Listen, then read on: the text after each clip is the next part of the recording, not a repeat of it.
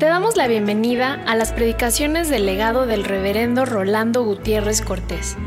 Esperamos que sea de bendición e inspiración para tu vida.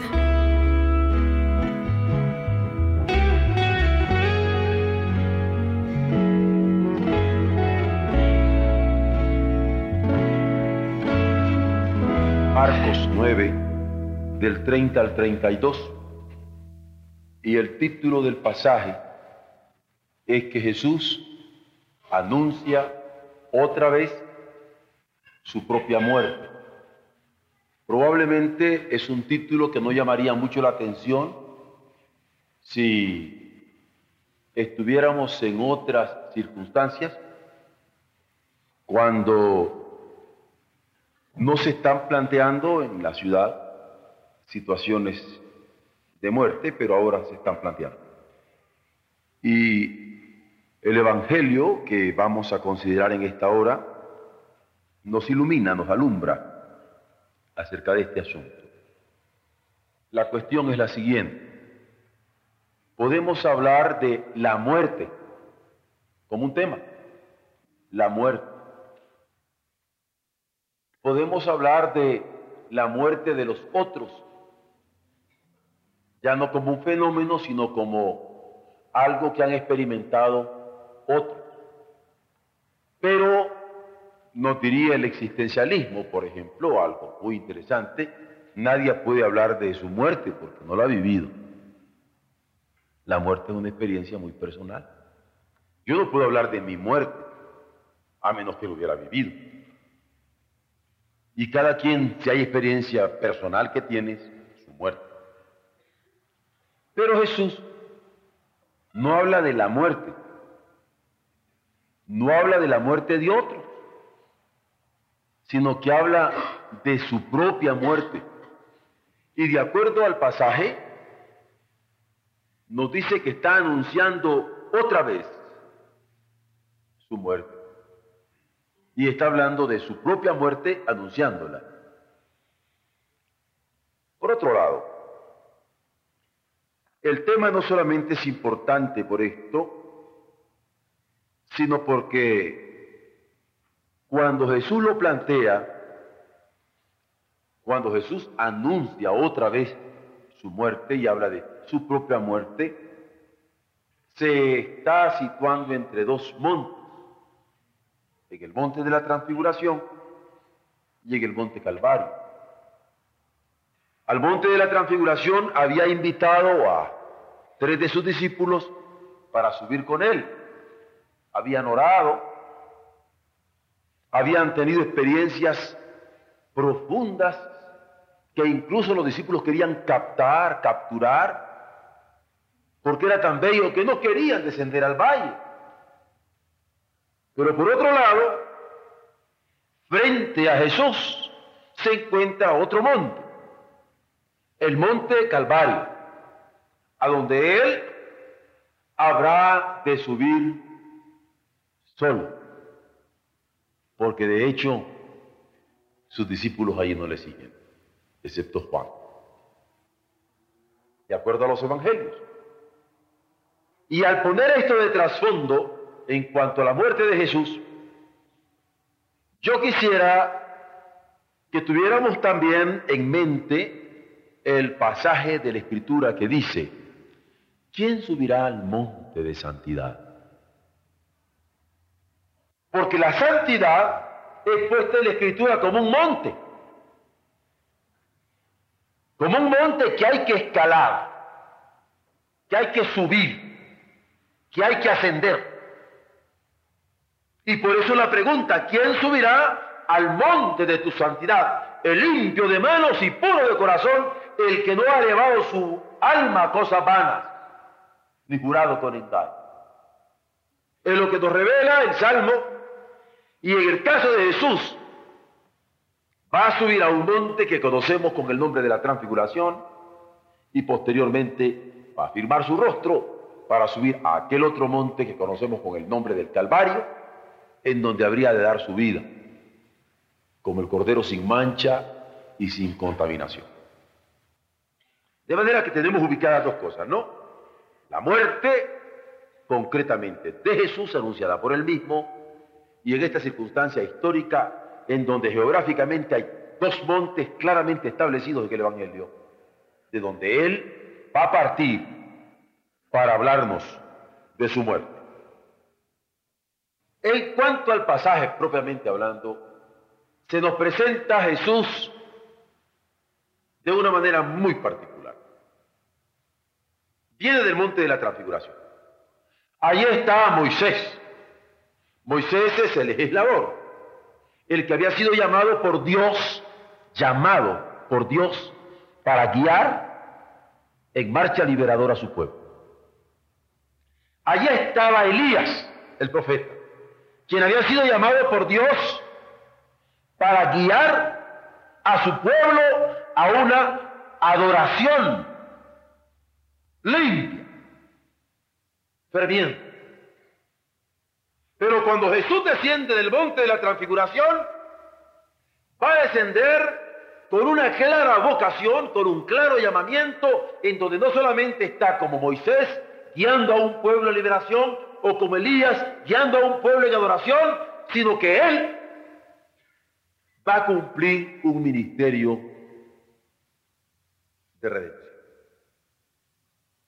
Y los apóstoles están enfrentados a aquella ley, aquella profecía y aquel evangelio. En los tres casos con vocación, con llamamiento de Dios, en los tres casos con responsabilidad de parte de Moisés el legislador, de parte de Elías el profeta, de parte de Jesús, el Hijo de Dios. Si alguno de ellos, apóstoles, creyentes en Dios, querían seguir en la palabra, podrían haber escogido seguir a Moisés, porque lo tenía en alta estima. Otros pudieron haber escogido seguir a Elías, porque lo tenían en alta estima. Y seguir a Moisés era seguir la Torá, la ley. Seguir a Elías era seguir a un príncipe de profetas. Y la ley y los profetas consunaban con un Antiguo Testamento. Pero ahí tienen a Jesús. El gran reto de seguir a Jesús. De seguirle paso a paso, discípulos al fin, en la trayectoria, en la senda de la redención de aquel monte de transfiguración al monte del Calvario. Allí es donde ubica el Evangelio que Jesús en aquel momento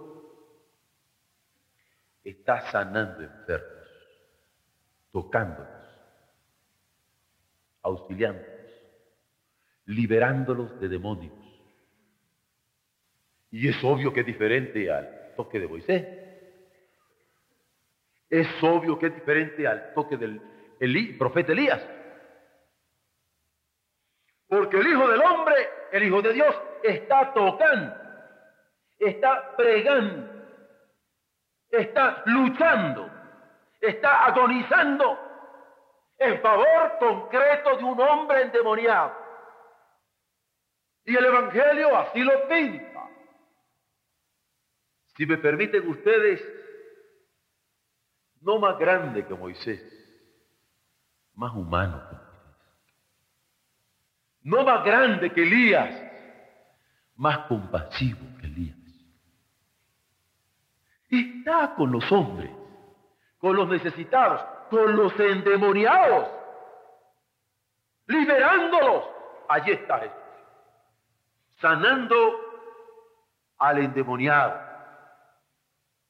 Es más, llega a describir el Evangelio que está caminando por Galilea.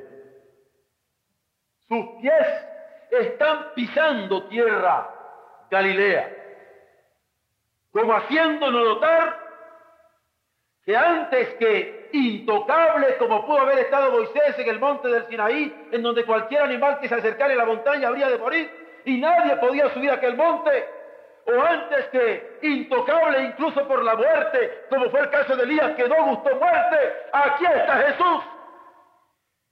alcanzando al hombre y ubicándose en su muerte, en su propia muerte. Porque más allá de la ley y más allá de la profecía está el amor de Dios conjugándose en favor del hombre necesitado.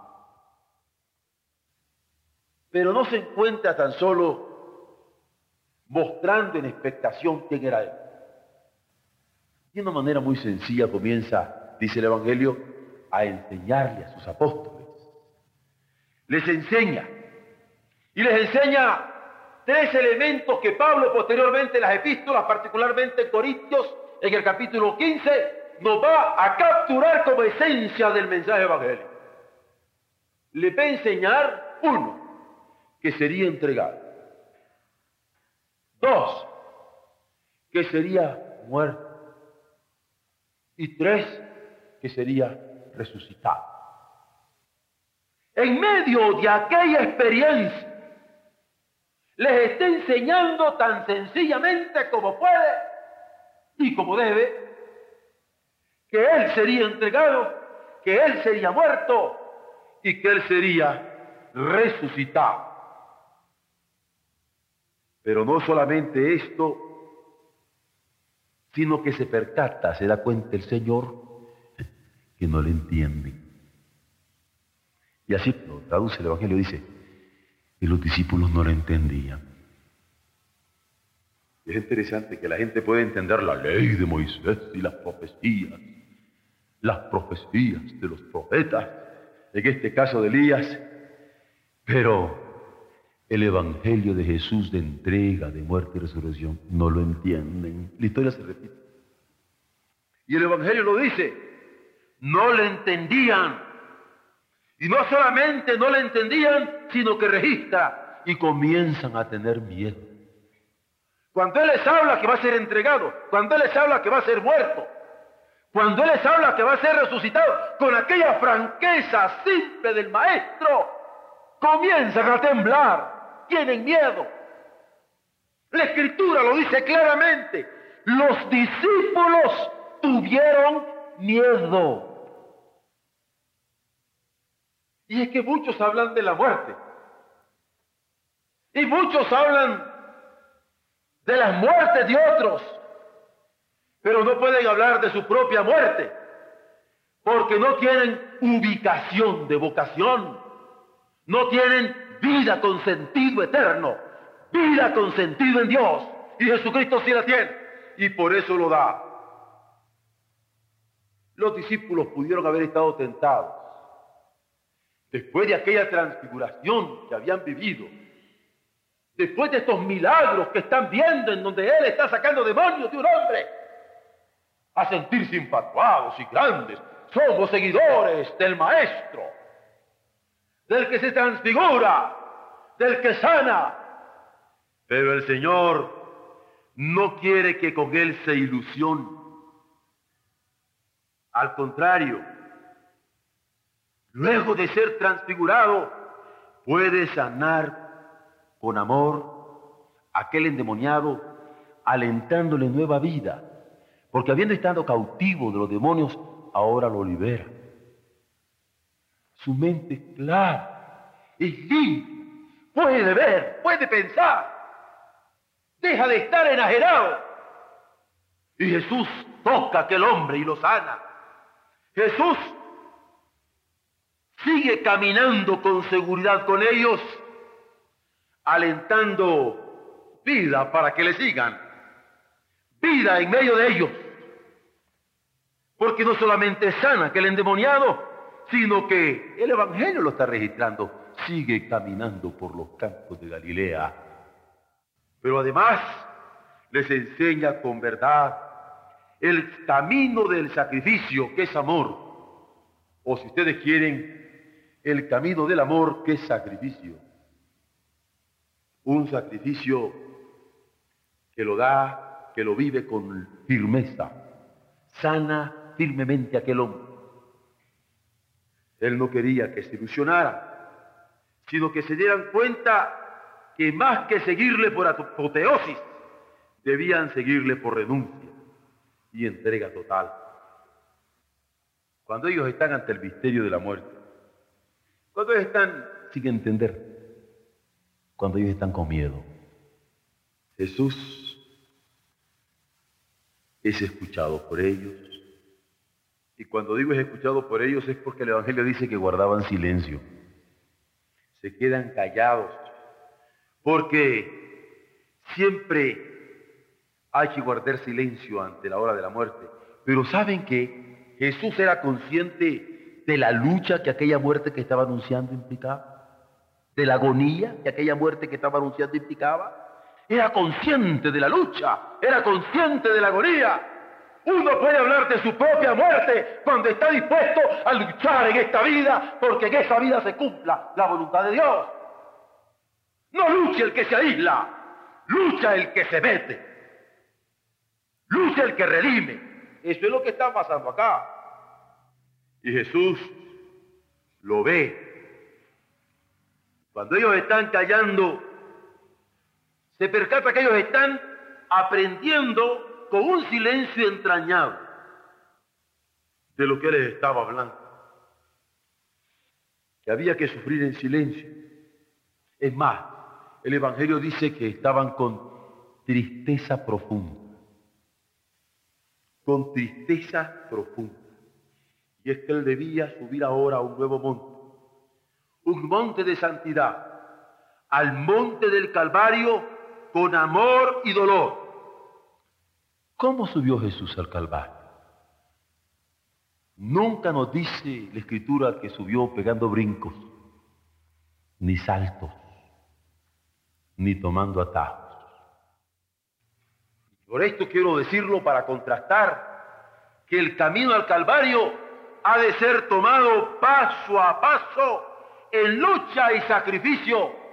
Tampoco nos dice el Evangelio que a él lo llevaron en andas, o que a él lo llevaron en hombros, o que otros caminaron a aquel Calvario por él. Él subió cada uno de aquellos pasos por su propio pie, por sí mismo. Y por eso cuando nosotros consideramos el Evangelio de Jesucristo, no podemos pensar, bueno, pues que mi marido camine una parte de la que yo debo caminar. O que mi esposa camine una parte de lo que debo caminar. O que mis hijos, al fin y al cabo, ellos pueden ir. Que caminen ellos o que mis hermanos, o que mis amigos, o que los hermanos que están en la iglesia que pidan por mí. Al cabo yo puedo estar aquí tranquilo. Oh, oh. Paso a paso. Con su propio pie debe ser caminado este monte de la santidad. Porque esa actitud que el Señor muestra frente al Calvario. Pero luego al estarles hablando de lo que significaba que iba a ser entregado y que iba a ser muerto, les hace que penetren en la resurrección. Porque al hablar de Cristo, en el anuncio de su propia muerte, Él nos penetra en su resurrección. Y hay que aprender de Cristo y obedecer a Cristo y enseñar a este Cristo que nunca trabaja la muerte sin la clara experiencia de la resurrección, porque la gracia de Dios es vida para vida nuestra. Ahora bien, en el caso nuestro, lo que se plantea es que debemos de seguir las huellas de Jesús, como decía don Gonzalo Báez Camargo. Definitivamente. ¿Se acuerdan que así dice que el poema? Voy a seguir tus huellas definitivamente. Seguir las huellas de Jesús es ir detrás de Él, o se pueden seguir las huellas allá a lo lejos.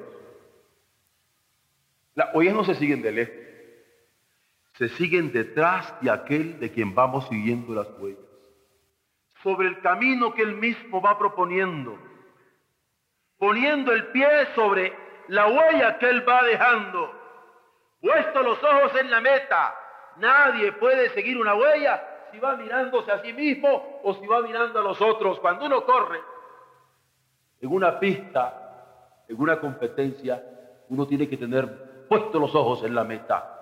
Y la meta tiene que estar puesta en Jesucristo.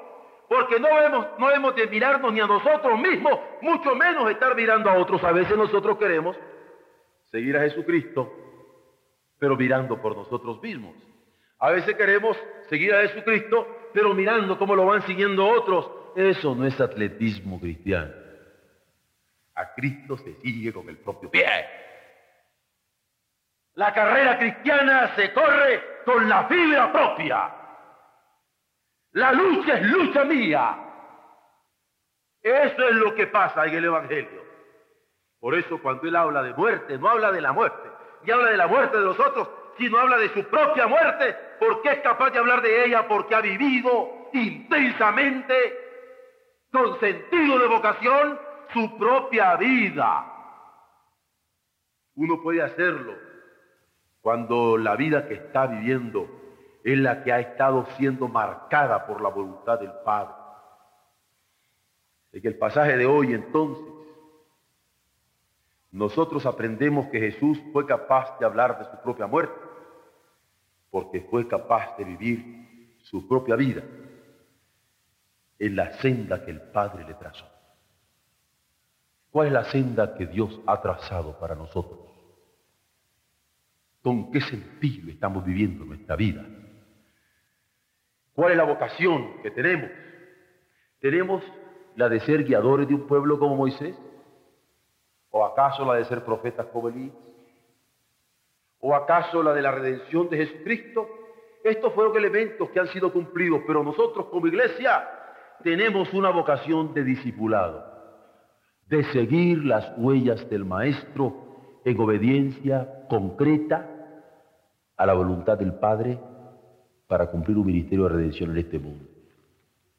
Dios permita que como iglesia podamos marcar el paso como discípulos del Señor, con un solo corazón, con una sola mente, con un solo sentir, como diría también el apóstol.